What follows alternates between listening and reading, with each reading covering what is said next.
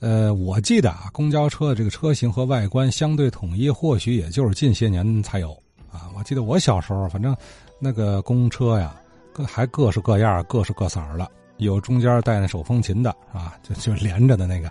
有有有小巴啊，也有有轨电车等等吧，什么样都有。呃，哎，也挺好，怎么呢？他打老远过来就知道是几路，是吧？哎，关于天津公共汽车呀，它不是说电车啊，就是汽车啊，从无到有，这个过程细细梳理也挺有意思。还是刚才那位年轻的听友翟莹啊，这是从上周开始介入咱们节目的话友啊，听得出来这是公交历史的行家啊。刚才补充完有轨电车、无轨电车的消失，接下来咱再听他聊聊不同年代里不同款式的公交汽车。呃，在前两天的节目里啊，有老先生呢提到了这个解放初期啊，天津公交呢曾经使用过的一些个进口车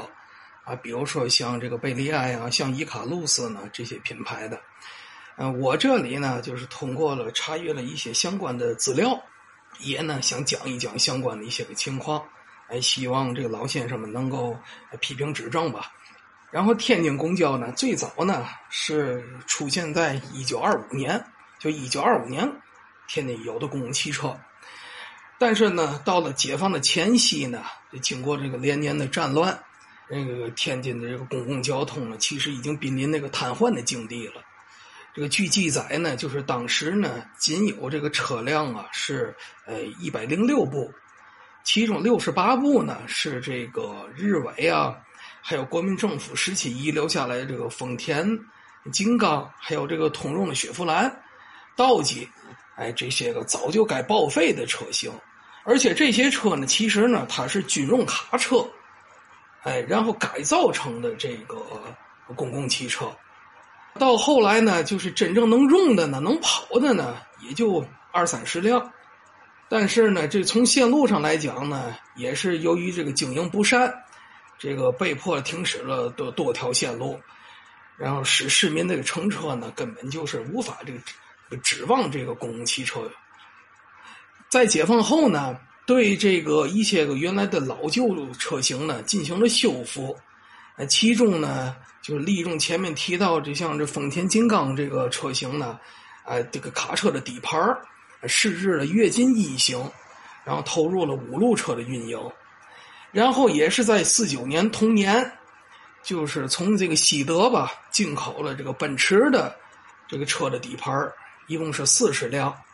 然后呢，在不到一年的时间里呢，呃，也这个改造成了公共汽车。在这个二厂的一路啊、九路、十三路运营，呃，到转过年来，一九五零年呢，这个中苏友好同盟互助条约呢生效了。这个我国呢，从这个同在社会主义阵营的一些东欧国家，啊，引进了一些个呃客车还有卡车的底盘比如说呢，从这个五一年，从这个捷克斯洛伐克呃进口了布拉格这个卡车的。一共是五十辆，然后呢，由这个天津客车厂呢，把这个卡车又改装成公共汽车。这种车呢，这车身呢是七点八米，呃，载客呢是六十人。然后这种车呢，也投入在这个五路车的运营了。然后呢，这命名为跃进二型车。然后这款车呢，并且呢，还在这个北京公交的一些个线路运营。因为当时呢，刚解放初期呢，就北京的工业的基础呢是很薄弱的，有些个就是像客车制造啊这些个工作呢，是由交由天津这客车厂来完成的。呃，另外呢，从这个匈牙利呢，这也是五十年代的这个事情了啊，就是进口了像伊卡路斯一些个新研发的这个车型，是新车。啊，然后比如说像三厂呃八路呢用过的，像伊卡路斯这个六二零型，啊十九路用过的三十型，二十五路呢用过的三幺幺型，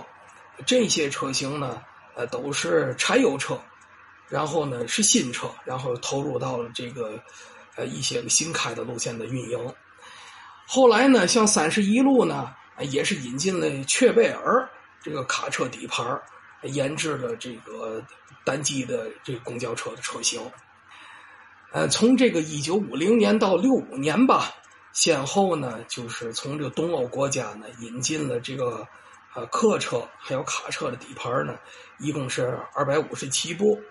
也像前几期节目里提到的，这个像一路啊、二十四路，这个由这个汽车呃代跑电车的这些个线路呢，就是它是引进了这个法国贝利埃这个客车的这个底盘一共是五十辆。一九六四年、六五年，哎，这个时期呢，就是天津呢也是这个研制这个以解放底盘为这个。基础的这个公交车的车型，逐步也取代了进口的这些公交车。然后呢，还有一个情况呢，就说最早的咱们天津自行研制的这个交接车，像是 TJ 六六零型这公交车，这种车型的外观呢，表面上看呢，和这个贝利埃这个大红头啊，没没什么大的区别。如果要是想区别一下呢，就是看它这个车前风挡的这个两侧的这个侧窗，就是 A 柱这个位置。呃，贝利埃呢，它是一个这个曲面的一个玻璃，一共两块在前风挡这个位置。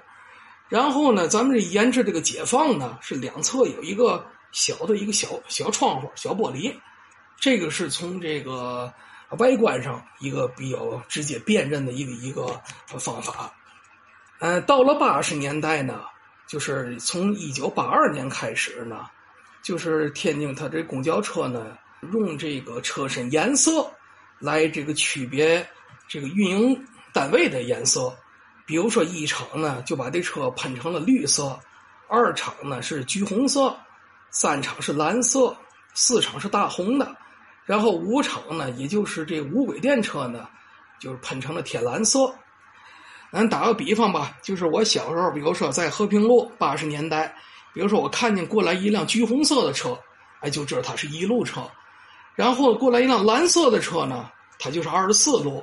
绿色的车呢，就是三十七路。就有时候你看不见这车的限号，你通过它的车身的颜色就能够辨别，哎，是几路车。这个呢，仅限于八十年代，因为到了九十年代就更换的这个金马车型呢，它统一都是这种浅绿色的。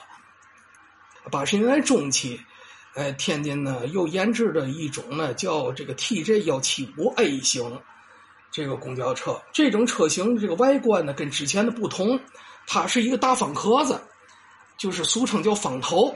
这种车呢，就是与这个之前这种圆头的这种公交车呢，外形呢又有很大的变化。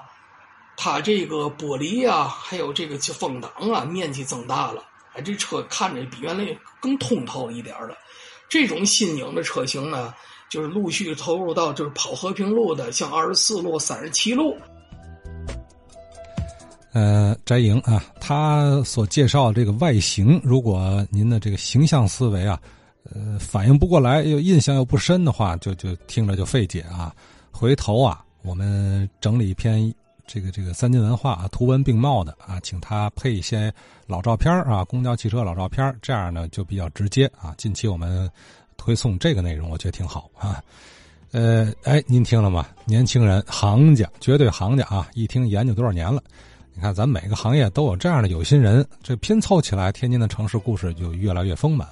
这个别小看年轻人啊，虽然没有亲身的经历好多事儿啊，但是他也有个研究劲儿、钻钻机劲儿啊。再辅以老先生们这个亲历口述，咱们节目就更立体了。